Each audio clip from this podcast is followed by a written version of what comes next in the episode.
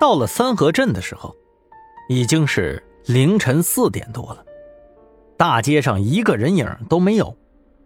这个偏僻的小镇很是荒凉。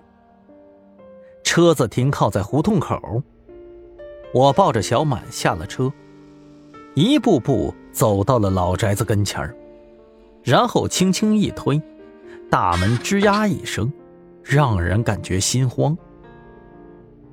和之前一样，老宅子死寂一片。这一次，我胆子倒是挺大的。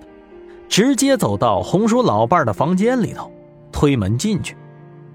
屋子里头弥漫着一股子怪味灰尘到处都是，地上还有少许的黑色灰烬。胡大宝点燃了桌子上的煤油灯，在微弱的灯光下，整个屋子看起来挺阴森的。我低头一沉思，说道：“你们俩如果还是有点情谊的话。”就出来吧。话音一落，墙上立马出现了两个黑影是红叔老伴儿，还有他的儿子。红叔的老伴儿一出现，就激动的盯着小满，目光中充满了眷恋和疼惜。他一步步走过来，想要伸手，但却又缩了回去。对不起，女儿。是我害了你。红叔老伴儿低头哭了。我严厉的呵斥说道：“小满虽然是你和外人勾结所生，但是你这做母亲的也太不合格了，竟然让自己个闺女受这么些苦。”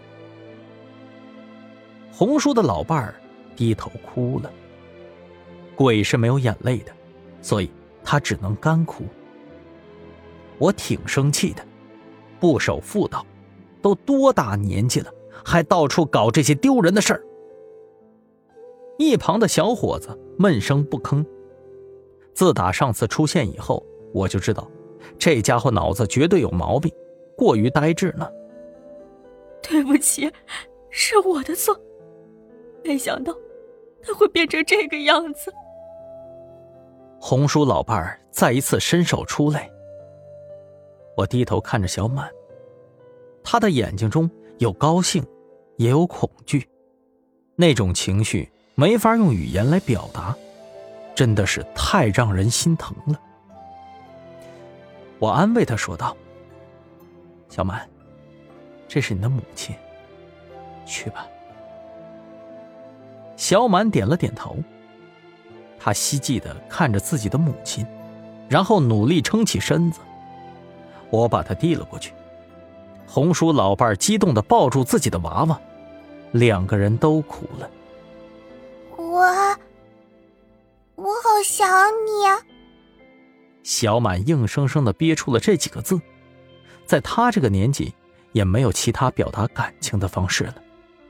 对不起，女儿。红叔老伴死死的抱住小满，看到这一幕。我和胡大宝都很欣慰。小满虽然没办法活下来了，但是在他临死之前还能见到自己的亲人，也算是圆满了。不过我想了想，还是决定先让这两个阴魂脱离，当即做法事，将他们从墙壁里头给解救了出来。这一家子有很多的话要说，我拉着胡大宝走到了外头，关上门。在院子里头抽起了烟。胡大宝一屁股坐在那个石榴树下。十三，接下来你咋整啊？我愣住了。我知道他在说的是什么，忽然心头有些感慨，苦笑摇了摇头。我还能咋办呢？接手那个风水学院呗，看看。能不能招到人？实在不行的话，就把师叔师伯他们都找回来呗。嘿，我看你这事儿挺难的，要不然你干脆把那地儿卖了得了，跟着我混。胡大宝瞅着我，一脸打趣的说道：“看他这样子，我飞踹一脚，那老院子可是祖上传下来的，我说啥都不能卖呀，不然咋对得起老祖宗呢？